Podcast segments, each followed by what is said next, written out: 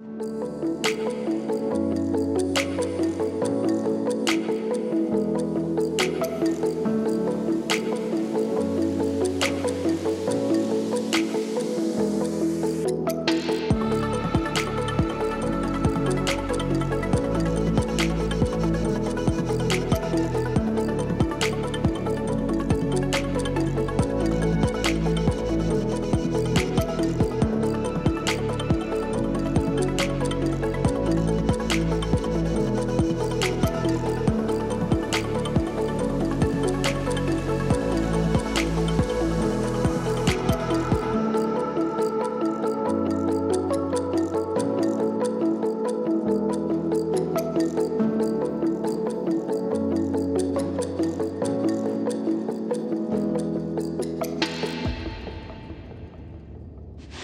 hoje eu tenho o privilégio e a honra de substituir aqui como âncora o nosso querido Renato Grau, que está gozando de merecidíssimas férias e aí não vai fazer hoje a cobertura dos fatos mais quentes do dia. Mas estou aqui em belíssima companhia dos nossos co-hosts Ricardo, Ney, Alexandre Uerrara, Vitor, Jamil. E antes de passar a palavra para os nossos convidados, como é de hábito do Renato Grau, eu vou trazer aquela primeira notícia para a gente fazer o esquenta da sala.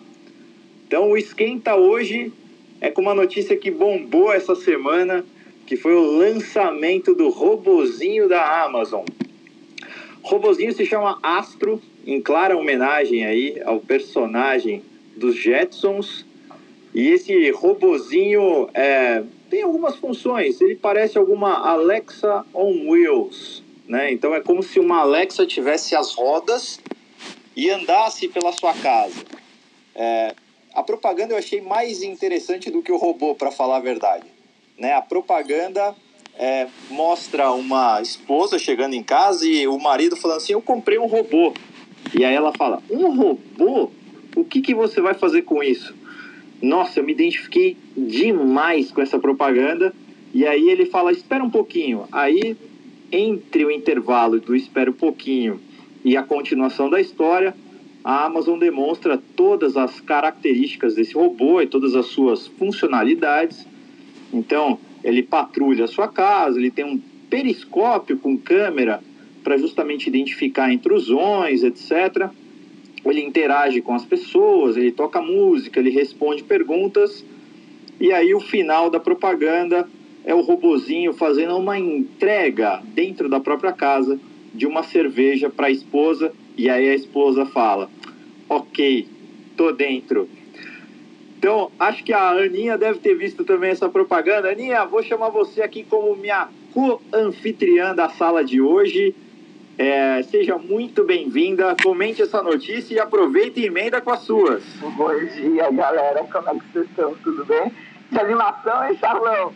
Vocês foram abraços, vocês estão bravos nessa alegria, nessa felicidade.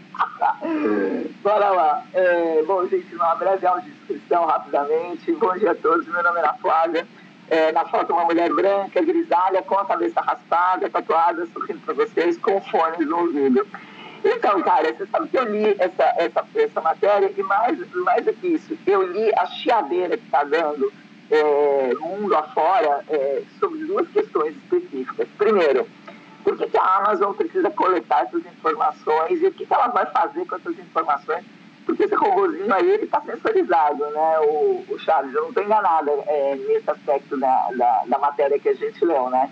Existem alguns concerns a respeito da minha obsessão, óbvio, que é a, é, é a minha obsessão da privacidade, mas acho que o foco principal não é nem esse daí.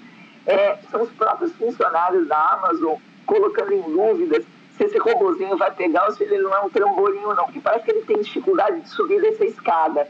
É isso mesmo? Você chegou a ver alguma coisa? Ele não sobe escada, Ninha. Ele não sobe escada. A Amazon conseguiu já levar o homem para o espaço, mas ainda não conseguiu subir uma escada. Brincadeira, claro. mas não sobe mesmo, né? Aí o pessoal da Amazon parece que fala que ok, o produto é interessante, mas que aparentemente ele, ele vai entregar muito menos do que ele está prometendo. Você confirma essa visão?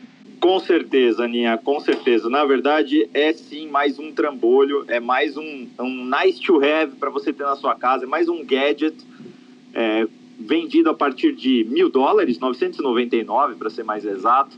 Mas é realmente um trambolinho que, olha, na boa, para entregar cerveja na sala, eu acho que eu mesmo entrego, hein? Pois é, cara, é assim.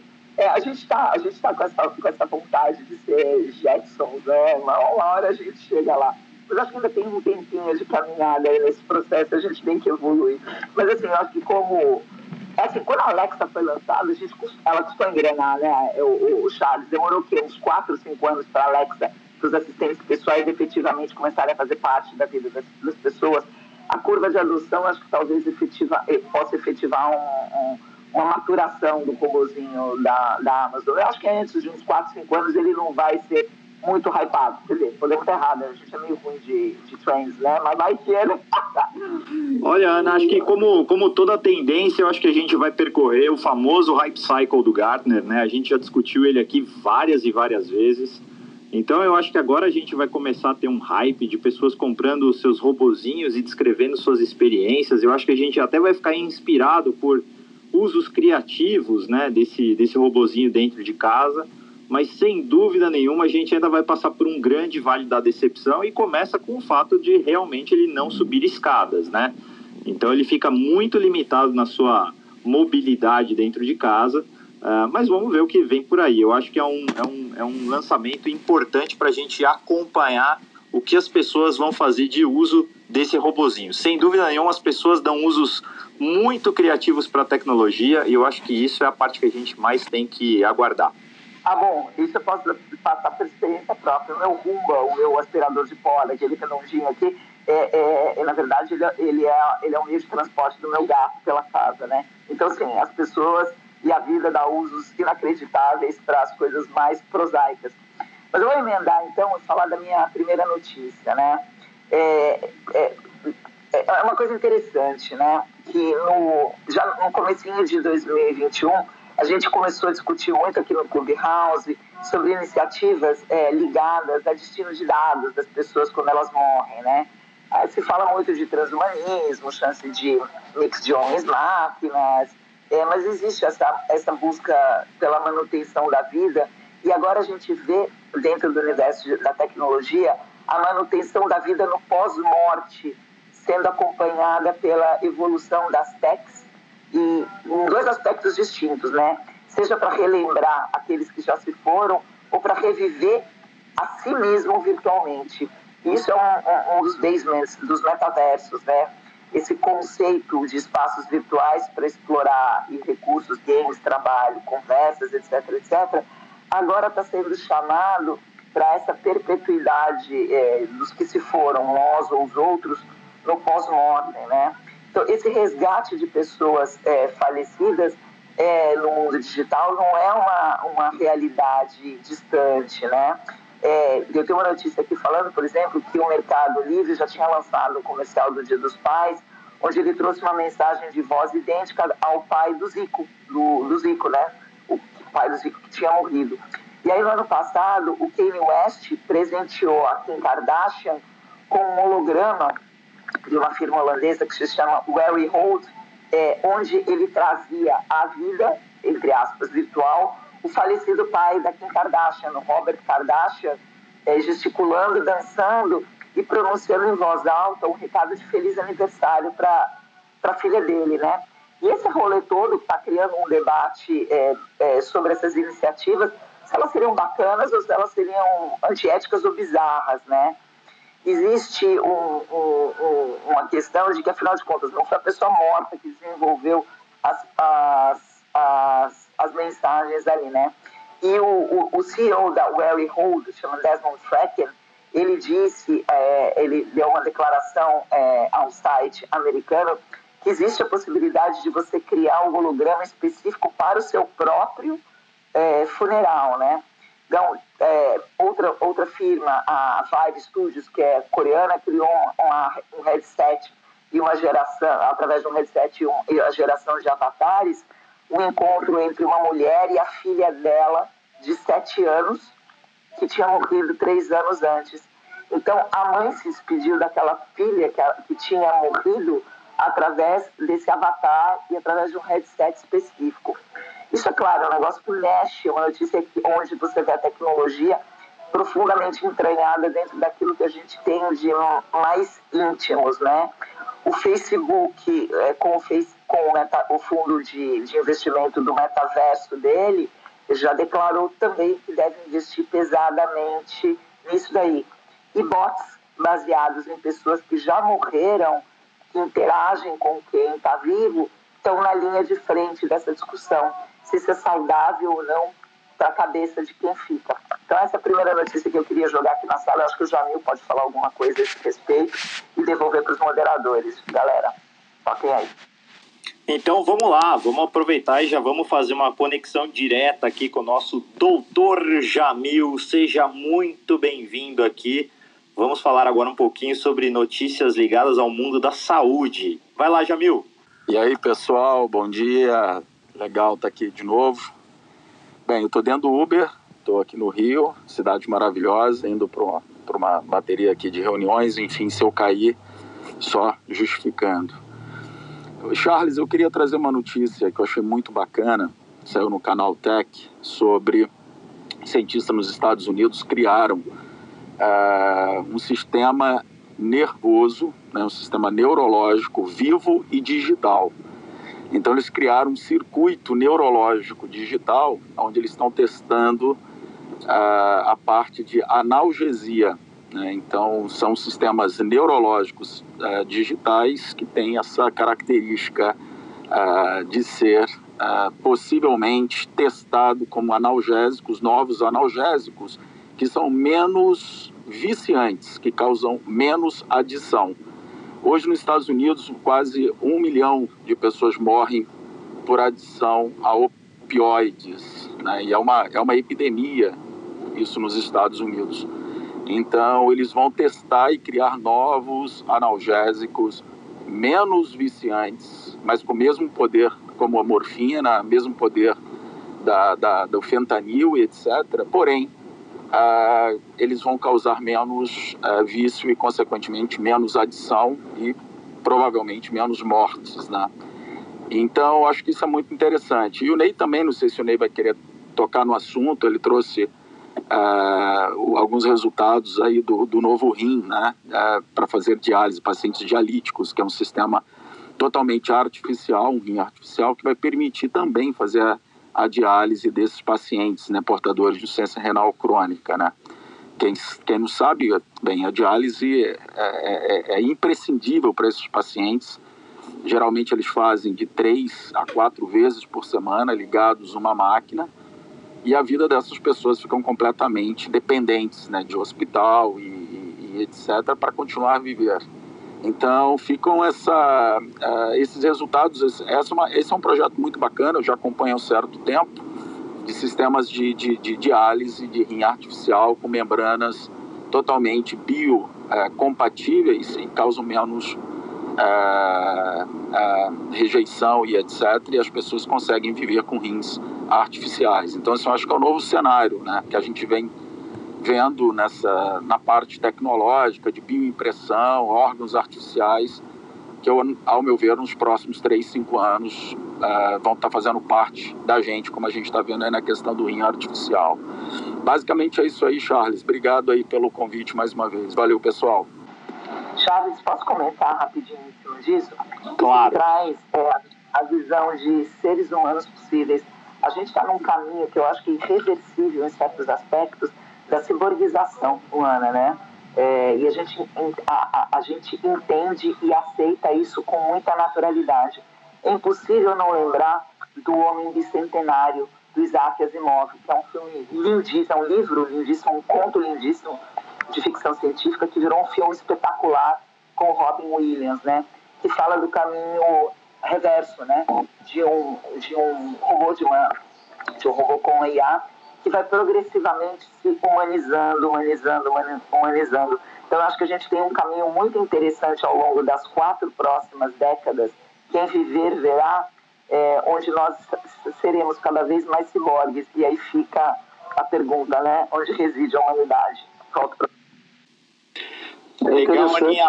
Vamos fazer o seguinte, então, já que o Jamil chamou aqui Mr. Ney, Ney Grando, vem aqui com a gente agora, já faça a conexão e a sua notícia. É interessante que, que o Jamil falou e a Ana. A Ana colocou do robô se tornando mais humano, né? E a gente tem visto essas situações do homem se tornando mais robô.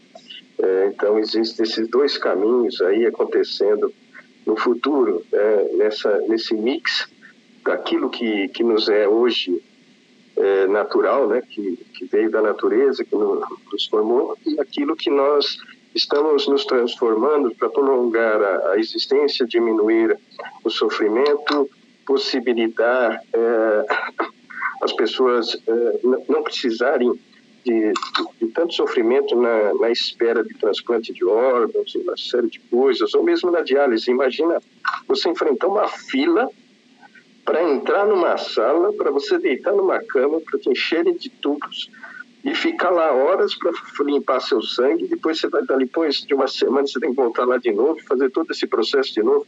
Isso deve ser uma coisa assim. Eu não, eu não tive essa experiência, graças a Deus, mas eu fico pensando que sofrimento que deve ser para alguém que depende dessa diálise, né? dessa limpeza do sangue. Né?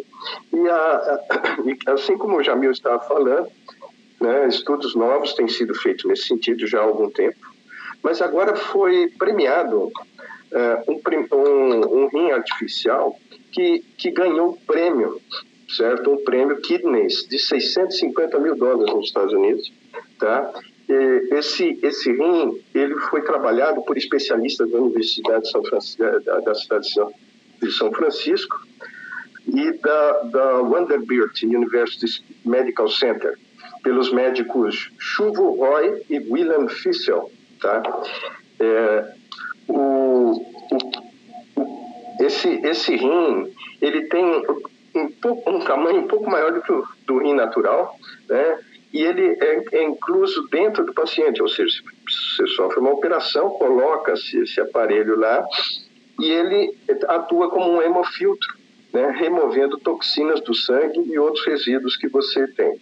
Então, ah, você daí não precisa mais se deslocar até o hospital e ficar sofrendo os processos todos de diálise, porque a diálise é feita internamente, sem você precisar de se expor ao, ao tempo e todo um processo de diálise.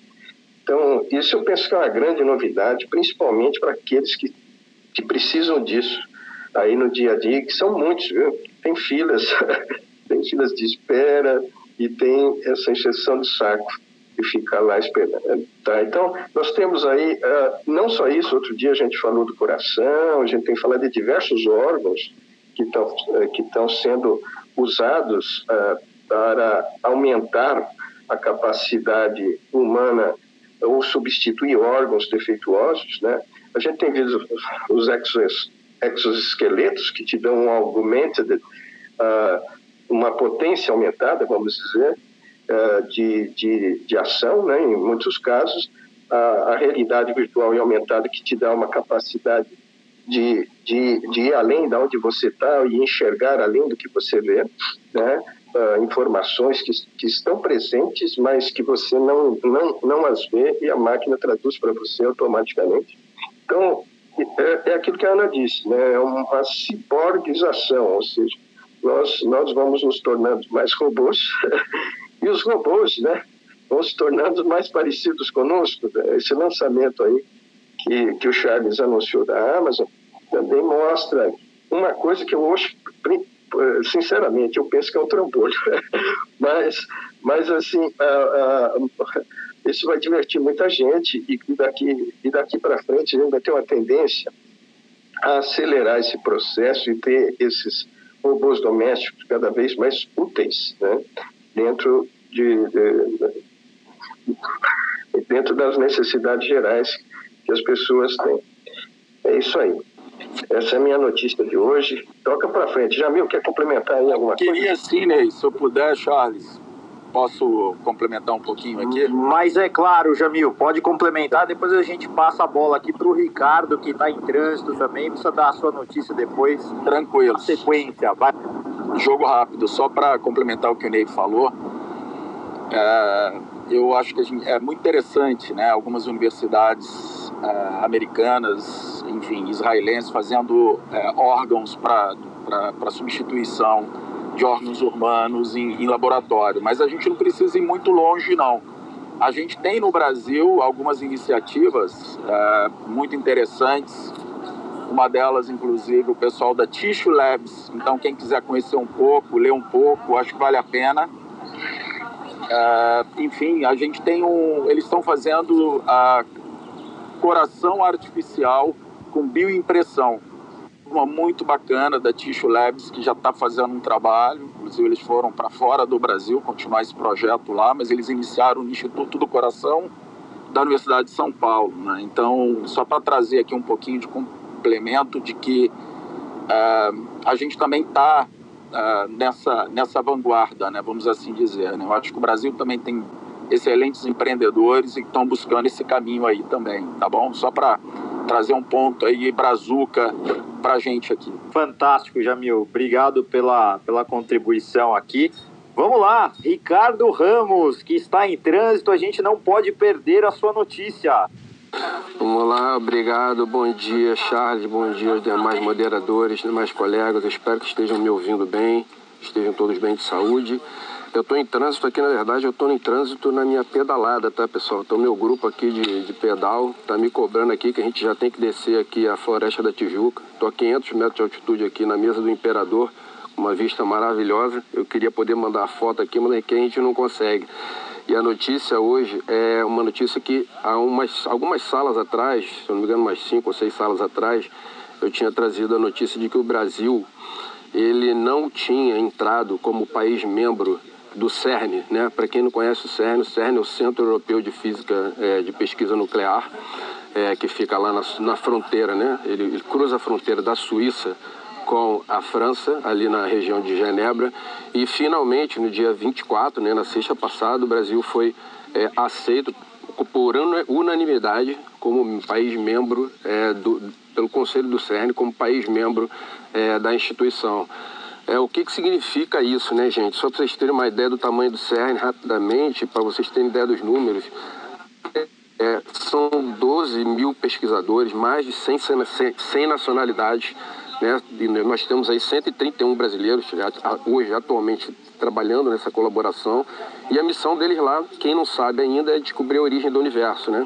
A grande descoberta que o, que o CERN fez recentemente foi através do foi por meio do, do Large Hadron Collider, que na verdade é um, o pessoal chama de acelerador, mas ele na verdade é um colisionador de partículas, né? Ele acelera prótons em altíssimas energias na velocidade próxima da luz e depois colide esses prótons para poder, a partir das subpartículas que são geradas, é tudo na forma de luz, né? Você ter detectores que consigam descobrir outras partículas que compõem a matéria.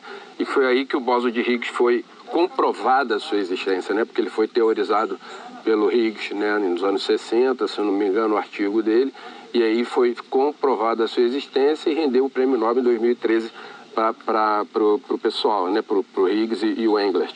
E qual é, qual é a vantagem para o Brasil em ser país membro? Agora as empresas brasileiras vão poder participar de licitações para transferência de tecnologia de tudo que é gerado como subproduto das pesquisas do CERN.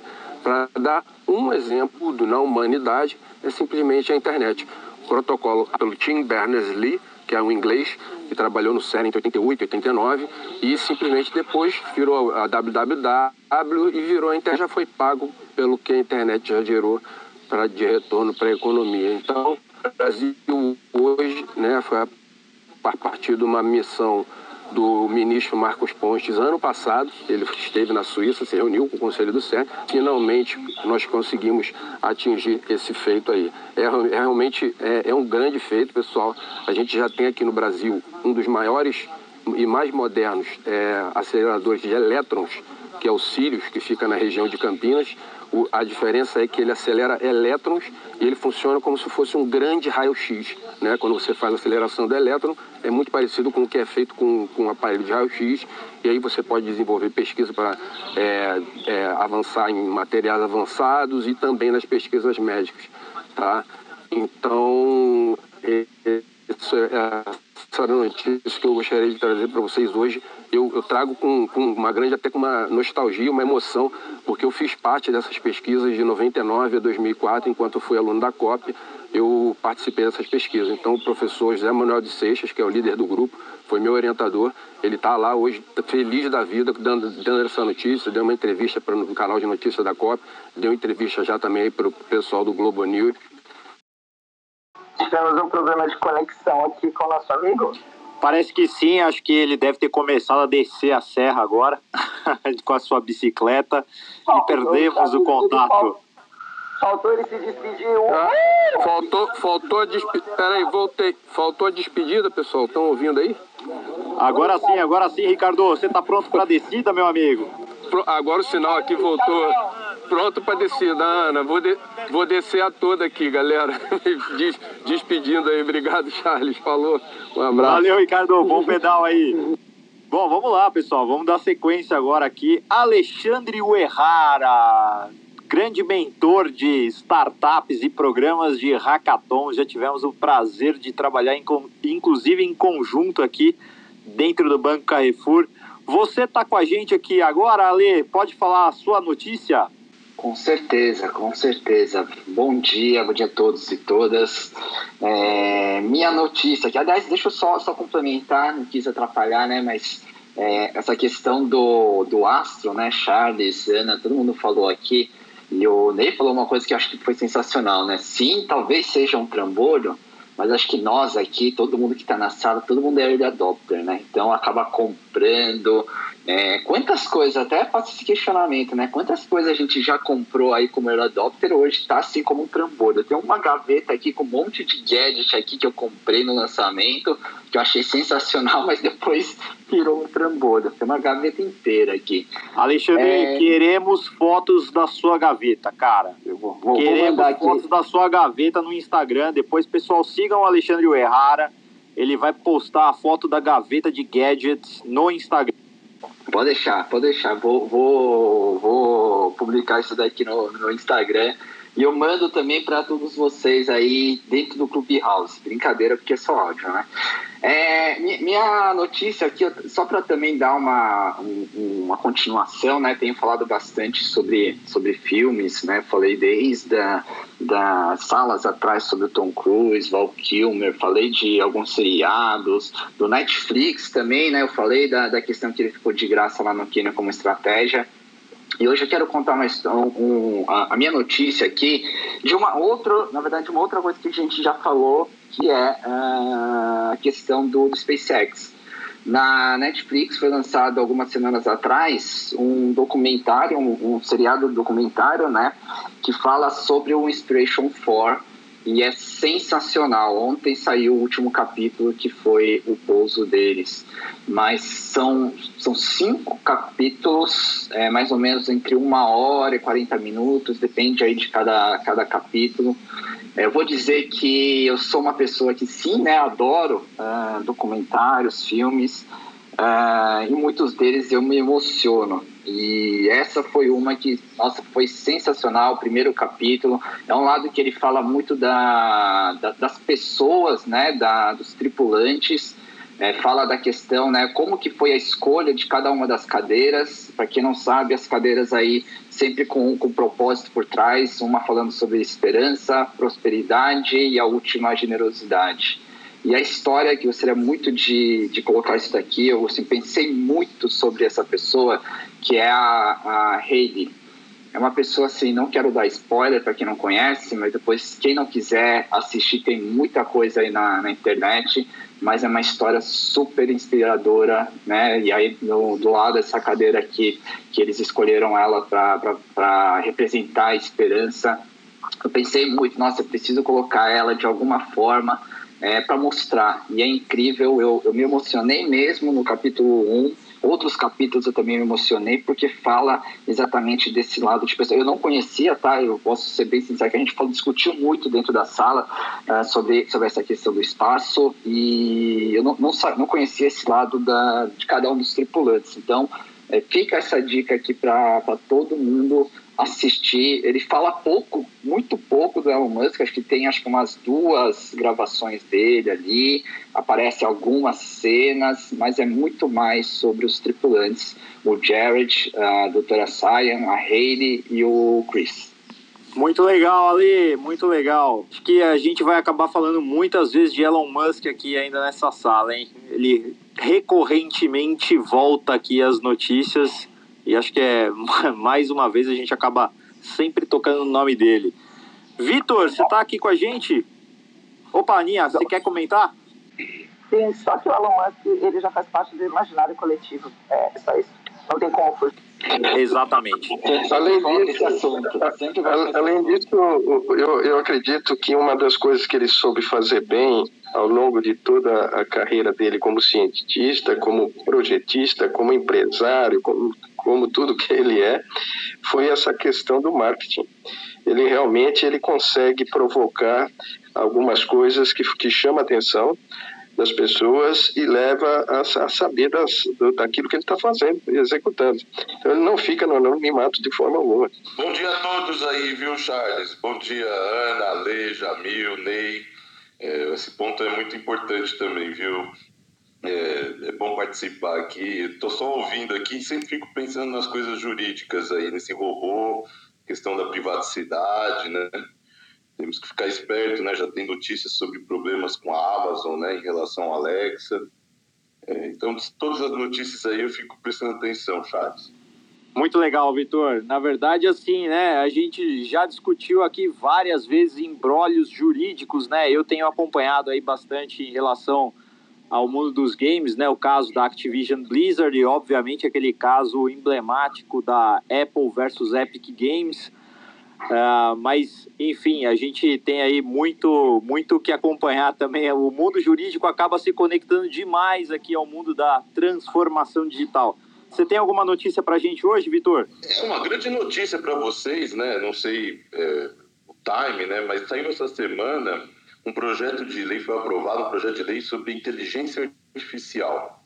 Então, a maioria das coisas que nós falamos aqui envolvem tecnologias de inteligência artificial, ou seja, machine learning, big data, enfim. E aí agora saiu uma, uma notícia, né, um projeto de lei foi aprovado determinando quais seriam os parâmetros da, da inteligência artificial, né, para quem vai, vai desenvolver, né. Eu, eu achei interessante o projeto, mas é um pouco dentro da nossa realidade jurídica, da nossa realidade institucional, ainda é um projeto que veio um pouco cedo porque a gente ainda nem consolidou ainda a NPD, né, Autoridade Nacional de Proteção de Dados, é, nem consolidou ainda a sua capacidade de regulatória, né? Nem a, LGPD, que está aí mais de um ano, eles conseguiram trabalhar direito, é, direito com essa com essa situação. E agora já vão colocar mais uma de, sobre inteligência artificial, que, claro, precisa ser regulada. Nós temos vários problemas, principalmente relacionados a reconhecimento facial, que existem inúmeros bias aí, principalmente relacionados à questão de é, racismo, né? Eu acho que é interessante essa discussão, mas um pouco cedo. É que um dos princípios que falam, né, do projeto é a não discriminação, né? E tem outras coisas que devem ser colocadas, né? E, é, e o ponto, acho que mais importante é atribui a autorregulação. Não sei se vocês sabem o que é autorregulação, é o próprio mercado é, vai ter a grande responsabilidade de regular esse tipo de tecnologia. Eu acho isso complicado e, ao mesmo tempo, é, é, é, uma, é um atestado de que nós não conseguimos ainda entender a complexidade dessas tecnologias no aspecto jurídico. Acho que não é uma boa saída ainda essa encontrada pelo projeto, mas ainda vão existir mais discussões para frente. E eu gostaria de saber a opinião de vocês sobre isso aí. Eu, eu, eu vi recentemente um, um, uma crítica do Silvio Meira, que é o nosso grande inovador brasileiro aí, eu, eu admiro, eu tenho uma admiração pessoal por ele, é, pelo trabalho que ele tem feito. Uh, o, o Silvio Meira, ele postou essa semana no Twitter a respeito desse projeto de lei que foi lançado pela Câmara, e ele coloca que houve uma falta de estratégia na elaboração desse projeto pelo governo federal, porque ele abre o espaço que endereça uma lacuna regulatória imaginária, tá? e que isso pode criar um, muitos problemas. Como eu não li o, o como eu não li o, o, o projeto, eh, não, ainda não, não, não vi esse projeto, eu gostaria de saber, Vitor, se você sabe do que, que ele está falando como lacuna regulatória imaginária que pode abrir um punhado de problemas. Você chegou a ver alguma coisa assim? Eu, eu vi. Então, essa é a questão que eu estou colocando sobre autorregulação, né? Que é o seguinte, olha, eu não consigo entender, mais ou menos isso, tá? Vou tentar traduzir para vocês é, olha, eu não vou conseguir regular e não vou conseguir entender o que vocês fazem. Vocês se arrumem aí, enquanto eu fico só de olho para ver se não vai dar muito problema para nós, entendeu? É, é, traduzindo foi isso, tá? Porque se você for colocar uma lei só para colocar os princípios, isso já existe na LGPD, não precisa você criar uma lei para isso. Agora, é, se você fosse criar efetivamente mecanismos né, de estabelecimento de segurança de informação, desenvolvimento de código, né, prioridades né, que o código deveria é, é ter na hora do desenvolvimento, possíveis crimes de quem, quem seriam os responsáveis, né? Porque o grande problema da tecnologia, da inteligência artificial, às vezes você não sabe quem é o responsável. O responsável é o programador, é o dono da ferramenta, enfim, quem aplica, é, isso não traz, né? não há uma discussão sobre isso. Né? Eu coloquei no nosso grupo do Trend News o projeto inteiro para vocês lerem, mas eu Ney, é complicado. A minha, a, a minha visão nesse sentido é que o produto final, aquilo que ele faz para a população ou para a sociedade, é benéfico ou não. Ou seja, essas questões éticas da inteligência artificial têm sido trabalhadas no mundo inteiro, tem fóruns específicos para isso, tem grandes nomes por detrás disso, falando sobre a questão da ética. Eu tenho diversos relatórios aí de, de consultorias também que, que dão ênfase às questões éticas da inteligência artificial, mas eu, eu, eu, da minha, minha forma de ver, a gente vai resolvendo essas questões conforme for acontecendo. Né? É, é verdade que tem que ter uma, uma preocupação é, com antecedência de implementação, não só deixar para depois que acontecer a gente reagir, né? Tem que ser proativo nesse processo. Mas tem muita gente trabalhando nisso. Eu acho que o Brasil, o que ele tem que olhar, é o que está sendo feito lá fora em termos de leis a respeito disso, que tem muitos países que já fizeram trabalhos excelentes, né? Em termos de, de, de dessa, dessa questão de, de marcos legais de inteligência artificial, como a gente está fazendo aqui, mas de projetos de, de governamentais que, que já dizem né, muitas coisas. Então é só pegar esses projetos, analisar e ver o que, que a gente pode aproveitar de melhor. Eu acho que a gente tem que aprender com quem está na frente também, e não só querer sair fazendo o nosso porque a gente tem que agrandar determinadas bancadas do Congresso. Eu acho que nenhum projeto de inteligência artificial vai tocar que seja autorregulamentado vai tocar na raiz do problema. E a raiz do problema é a, é a gente saber que empresas são feitas para dar lucro. E lucro hoje é dado. E a maior fonte de dado que existe hoje é o comportamento humano. Então, não existe possibilidade de uma autorregulamentação por parte da indústria que parta, que parta do pressuposto, por exemplo, que elas vão aceitar ou admitir a não comercialização de uma, uma perfilação de alguma pessoa. Então, assim, nenhum grupo da iniciativa privada vai admitir tocar no arcabouço sacrossanto, que é a busca pelo lucro e, a, e o perfilamento do comportamento humano à raiz disso. Isso posto, eu acho que o principal ponto do, do, de qualquer é, é, é, lei nesse sentido, e eu acompanhei, eu li, eu li sim esse projeto, já tem alguns anos que ele está rodando, desde a época que eu trabalhava na Diebold, tem mais de sete anos, já existiam os primeiros rascunhos a respeito desse projeto. É, é a questão do direito ao esquecimento, ao direito à questão de você não ser mapeado, o direito à questão de você não fazer parte de alguma maneira dessa estrutura. Isso é quase inadmissível. A gente está tendo uma confusão entre a vida corporativa e a vida política, porque se eu não existo hoje no mundo de dados, é quase como se eu não tivesse mais CPF. Eu sou um não cidadão.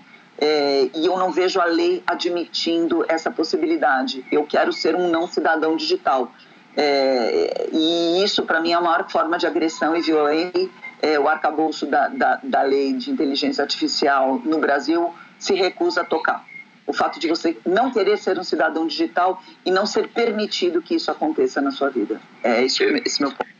Ana, só para colocar, eu escrevi um artigo acadêmico há alguns anos atrás que eu disse que a exclusão digital era um direito fundamental. Depois eu vou passar para você sobre isso. O artigo foi, saiu num livro e aí uhum. eu mando para você que os fundamentos já existem, tá? Eu, depois eu te mando os jurídicos, né? E antes de ouvir Charles e Ana, eu gostaria de dar uma notícia quentíssima que saiu agora. É, foram vazados tá, é, cadastros do Pix, tá? É o nosso primeiro vazamento no sistema Pix.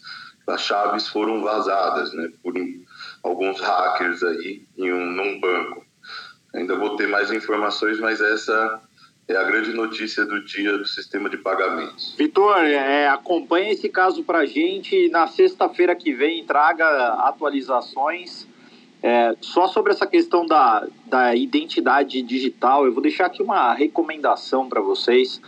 Assistam depois no TED, o TED da Mônica Levinsky. É, para quem não se lembra, Mônica Levinsky era a estagiária do Bill Clinton que disparou aquele primeiro né, escândalo sexual da era da internet. E ela fala justamente sobre isso, né? Como ela teve que lidar sendo a, a, com isso, sendo a pioneira, né? Desses escândalos que ganham globalmente a atenção e depois o quanto ela é, se sentiu realmente prejudicada porque tudo que se referia ao nome dela fazia relação ao famoso vestido azul. Então, acho que é um, é um TED bastante interessante e inspirador para a gente se atentar aí aos perigos que a Ana justamente é, levantou aqui sobre como a gente deveria né, realmente poder é, é, nos apagar digitalmente se a gente assim o quisesse. Hoje, hoje Charles, eu não consigo ser, exercer a minha cidadania se eu me recusar a ser uma pessoa com presença digital. É, o IGOV é já uma realidade é, no Brasil, né? E cada vez amplia mais isso. E os tentáculos do IGOV vão crescendo junto com o tentáculo da vida corporativa. Então a gente vê um mecanismo perverso onde a estrutura do cidadão ela passa a ser uma estrutura 100% digital. E no 100%, e no 100 digital não existe apagamento de memória, não existe recomeço. De alguma maneira as coisas ficam lá ad eterno. É uma coisa que me preocupa muito, muito. Uma das coisas que, que eu vejo que eu, eu acho que é eu, eu acho que é um direito essa questão da exclusão digital, mas a questão do fato de você conseguir exclusão digital vai de certa forma te excluir de uma série de coisas que a sociedade está propondo, né? Então é, existe esses dois lados que a gente tem que ver. Como cidadão, é, de repente é interessante que eu tenha uma liberdade, que eu tenha minha privacidade e tudo mais mas eh, cada vez mais para uma pessoa trabalhar numa organização ou para até os, os RHs hoje verificam a rede social do sujeito. Se ela não encontrar nada na rede social, em rede social daquele sujeito, talvez ela nem contrate. Então, a gente tem que entender como que funcionam os mecanismos sociais uh, mais intrincados, aí, principalmente com relação ao que é de fato hoje uh, que está acontecendo em termos da, da, das pessoas e das relações que elas têm. Então, isso em termos de empresa, por exemplo, a empresa e o departamento de RH dela, que, que vai querer saber quem é você digitalmente. E o governo também, né, que cada vez mais você vai, vai trocar seu CPF impresso por um CPF digital que vai estar embutido no seu celular ou em outro aparelho do futuro, é, ou até dentro de um chip no seu organismo. Então, essas coisas cada vez dificultam mais você ter uma privacidade plena ou uma exclusão plena digital. outra parte que eu, que eu acho que é interessante, hoje tem tem advogados especializados nisso, e tem pessoas que trabalham para tirar seu nome, por exemplo, de, de, de, pesquisas do Google, de coisas que não precisariam estar lá. Né? Então, tem gente que trabalha nisso e que, e que faz essa questão dessa limpeza do seu passado dentro da rede social. Então, isso já tem profissionais trabalhando isso também. Ney, eu já fiz muito disso, viu, Ney? já fui contratado para fazer muitas é o que a Ana chama direito ao esquecimento. mas é, eu paguei bastante dado inverídico, incorreto de pessoas nas redes sociais e nos buscadores. Muito bom, temos um especialista aqui na casa. Gente, eu queria me despedir, eu preciso ir para minha aula. Charles, Ney, Ale, Jamil, Vitor, pessoal que está na audiência. Um bom final de semana a todos e nos vemos aqui na sexta que vem. Um abraço, Charlão. Ana, mais um favor seu. Como eu estou órfão dos nossos anfitriões aqui, eu não tenho ninguém para fazer a minha vinheta para a gente falar sobre o mundo dos games. Então, posso deixar essa responsabilidade com você? Pode sim. Gente, e agora então, a gente tem o Charles trazendo a notícia dele sobre, como sempre, baseado nesse, nessa incrível percepção de mudança em paradigmas de vivência, de convivência e de negócios que é o mundo dos games. Charlão, vai que é sua. Adorei, Ana, obrigado. Bom, gente, tenho algumas notícias hoje para trazer para vocês aqui é, sobre o mundo dos games. A primeira, né, é que a Kaspersky identificou um malware baratíssimo, né, assim, que levou, acho que em torno de 40 dólares, segundo eles é, entenderam, que é responsável justamente por capturar a, as contas de games das pessoas. Então, é, veio uma recomendação forte de que você também crie autenticação de dois fatores para suas contas de jogos. Lembrando né, que, invariavelmente, eu acho que todo mundo aqui acaba repetindo né, suas senhas nos diversos sistemas é, e muitas vezes até em bancos é, que muito provavelmente a sua senha do game talvez abra outras contas suas. Então, super importante o aviso, porque é, descobriram essa porta de entrada e uma vez a porta aberta, muito provavelmente vai passar aí uma boiada agora. Então, muita gente deve investir agora em malwares associados a games para capturar é, esses dados de usuários. Então, games, mais uma vez pautando aí também a questão de segurança.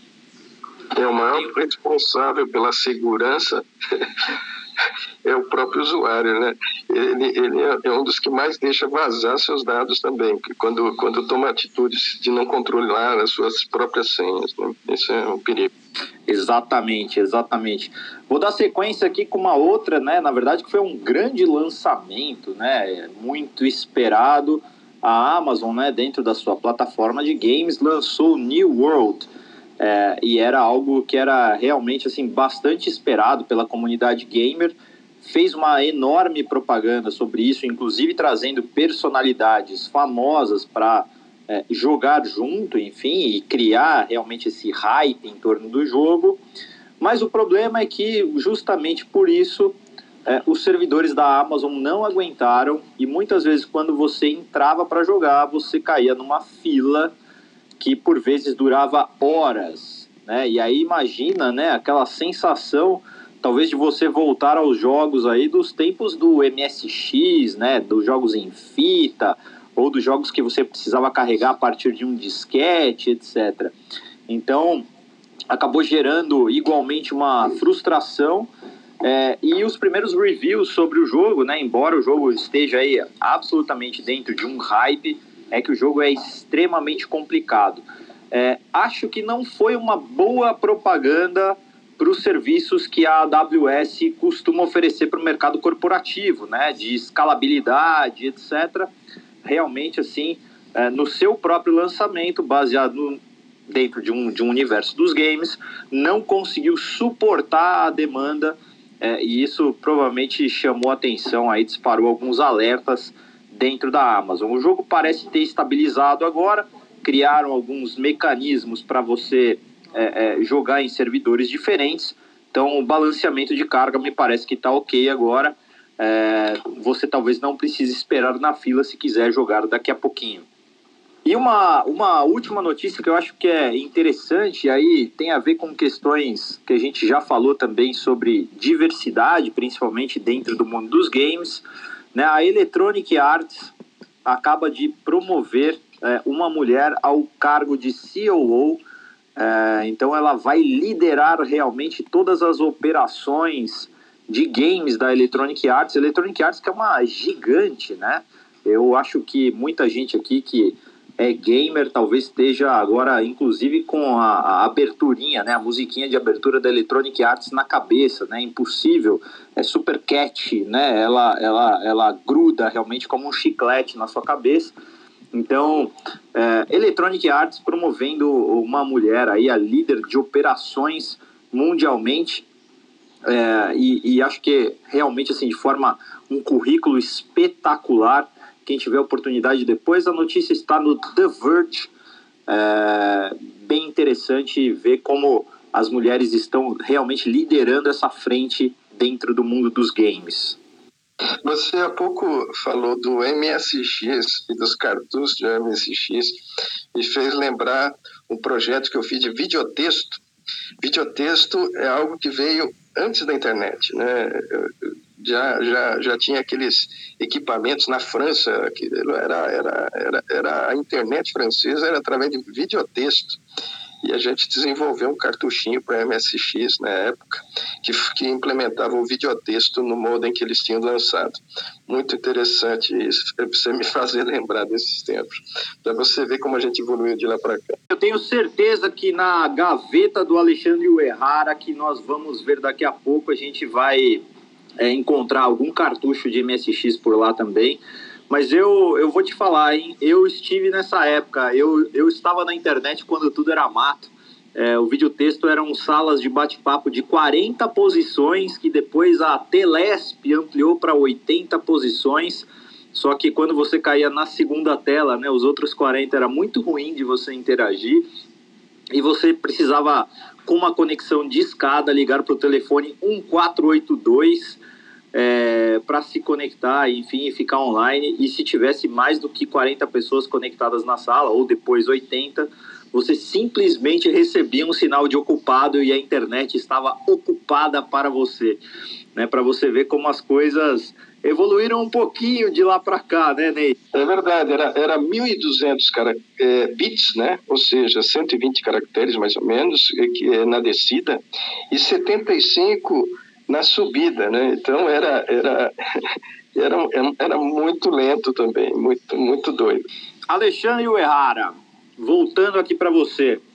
Meu amigo, o que, que a gente vai encontrar na sua gaveta? Quais são os gadgets que você tem aí ainda, que são relevantes ainda para os dias de hoje, que a gente pode esperar transformações em cima deles, tal como a gente está falando aqui sobre o vídeo texto que se acabou se tornando a internet dos dias de hoje. Aí você me pega, hein, cara. Vou, vou começar, vai aparecer umas coisas aqui muito, muito antigas, coisas que nem fazem mais sentido hoje. De, deixa eu só, só, pegar duas aqui, só para como exemplo, né? É, a gente estava falando do Astro aqui também. Eu tenho um robozinho também que comprei quando eu fui lá no Japão. Né? Algumas pessoas vão lembrar, mas o Cube tá, tá dentro dessa, dessa minha gaveta. É, e outra que eu quero citar, essa é bem antiga também. Mas vocês se lembram daquela primeira caneta, um Smart Pen, que tinha Java embutido e já tinha um tradutor, já tinha é, é, é, leitura da, do que você escrevia. Isso aqui também está aqui dentro. Eu paguei uma nota na época, está parado hoje. Não tem nenhum sentido ter essa caneta. Olha, mas recorrentemente essas coisas de tradução elas voltam à tona, né? Eu, em janeiro de 2019, estive lá em Nova York, né? E acho que tem uma loja de produtos, de gadgets, Store in Store, né? Que é uma tendência muito grande. Aliás, essa, essa semana, só para atualizar aqui essa tendência, né? Faz parte aqui do grupo Carrefour a Ering lançou a sua primeira Store in Store dentro do, do Carrefour, então é uma tendência bastante vigente, né? Interessante para grandes varejistas, né? Que tem grandes salões de venda, mas também para varejistas que querem expandir, né? É, fazer a sua expansão sem a necessidade, né? De fazer aquele grande investimento no início, né, de comprar terreno, edificar alguma coisa ou fazer uma grande reforma, não, já monta uma loja diretamente dentro de um outro grande varejista. Mas em Nova York, na Macy's, você tem uma store in store só de gadgets que você pode ver a funcionalidade e o tradutor é muito recorrente lá. Eu acho que a gente ainda tem um caminho a percorrer, tem um caminho a evoluir. O engraçado é que a no, nos mapas de tendências, né, a tradução aparece como algo é, já resolvido, ou seja, mais ninguém talvez precisasse estudar idiomas a partir de 2025. Vocês acreditam nessa tendência, gente?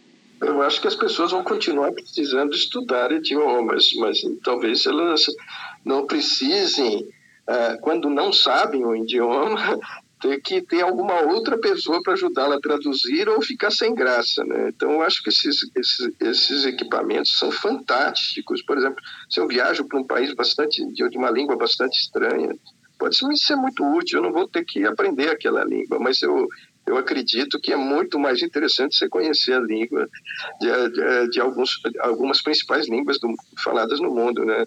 Se você conhecer, você vai ter muito mais vantagem do que ter um aparelhinho lá que vai te ajudar. É, eu ia falar isso, concordo com o Ney, viu? Porque nos últimos, sei lá, 10 anos, eu estava indo para o Japão a cada, a cada dois anos, né? E a última vez que eu fui foi antes da, das Olimpíadas, e sabe qual que era o gadget mais vendido lá? Exatamente tradutor simultâneo. Então, né, talvez seja uma coisa muito pontual, porque eles precisavam ali, mas não precisava aprender todas as línguas ou alguma língua específica. Para fechar a sala agora, uma pergunta rápida, rodada rápida com vocês. Os filhos de vocês precisam aprender inglês ou precisam aprender programação? Começar por você, Ney. Com certeza os dois primeiro o inglês para você depois aprender programação, porque a maior parte do, do, dos códigos e tudo que você tem hoje de acesso livre e, e aberto através do GitHub e, outras, e outros repositórios onde você pode usar building blocks prontos para acelerar o seu processo de desenvolvimento estão, estão postados e documentados em inglês. Então, primeiro o inglês, depois a programação, mas ambos são importantes para o seu filho. Jamil, você, inglês ou programação? Cara, eu não tenho um filho, viu, Charles, né? Então, mas assim, caso eu tivesse, eu estava pensando aqui, cara, eu acho que o inglês hoje, é, ele acaba vindo de alguma forma, né? Não, é, eu acho que, eu não sei, eu sou meio autodidata na, na, na língua inglesa, acabei aprendendo por mim mesmo, mas eu acho que hoje as pessoas também já aprendem um pouco isso. Acho que, putz, a gente está aí Netflix, a gente está Amazon, está com tudo rolando, então é muito mais fácil, né? Então aprender o inglês hoje eu acho que está muito mais é, medular do que antigamente, né? Então eu colocaria na programação que esse aí sim você tem que estudar, você tem que se dedicar, matemática, cálculo, para o cara ser bom ele tem que focar nisso. Então eu iria para programação, entendeu? Eu acho que o inglês já vem Cara, é a segunda língua inevitável, sacou? Então acho que é por aí. Eu ficaria na programação, viu, Charles? Valeu. Valeu, Jamil. Vitor, inglês ou programação? Olha, eu, eu quase que eu pego a, a, fala do Jamil e coloco, porque eu também não tenho filho, né? E, e, eu vejo, eu também sou autodidata, eu aprendi. Meu inglês foi baseado em Frank Sinatra e Tony Bennett, tá? Meu pai era um grande fã, eu aprendi inglês cantando música. Aí o Barry White também. Então eu, eu sou muito a favor de programação. Acho que o futuro determina que as pessoas só serão autodeterminadas se você souber programar ou souber é, o programa que você está utilizando. Então, programação na veia sempre. Essa é a minha única falha na minha formação, é essa. Legal, Vitor. Alexandre Uerrara, para a gente fechar nossa sala, inglês ou programação? Fechar não sei, quero ver sua opinião também, viu, Charles? Mas a minha aqui vai um pouco do, do que o pessoal falou. É, programação. Eu já, eu já programei um tempo, já lá atrás na minha carreira, e tem muitos amigos que aprenderam inglês por causa da programação, porque as pessoas não conseguem resolver, tem as brincadeiras, né? as pessoas não conseguem resolver alguma coisa e acaba procurando principalmente no Google, mas procura muita coisa no Stack Overflow. E lá tudo em inglês, então não tem jeito, eles são forçados a aprender inglês. Então é mais fácil aprender programação porque o inglês vai vir forçado. Legal, Ali. Bom, então eu não vou fugir da raia. Gêmeas de 13 anos e um menino de 9. Eu, na verdade, daria talvez preferência para o inglês primeiro é, eu acho que, inclusive, programação está muito baseada neste idioma, né? Começa pelo if then else. Uh, então, acho que daria um pouquinho de foco primeiro no inglês, mas sem dúvida nenhuma, programação talvez seja um segundo ou terceiro idioma que todo mundo deveria aprender. Esse foi o Trends News. Não percam depois também em formato podcast no Trendscast. E aí, para a gente fechar nossa sala, o nosso famoso, preparem, abram seus microfones. Sextou! Sextou! Sextou! E aí, galera, sigam nós nas redes sociais. Um abraço.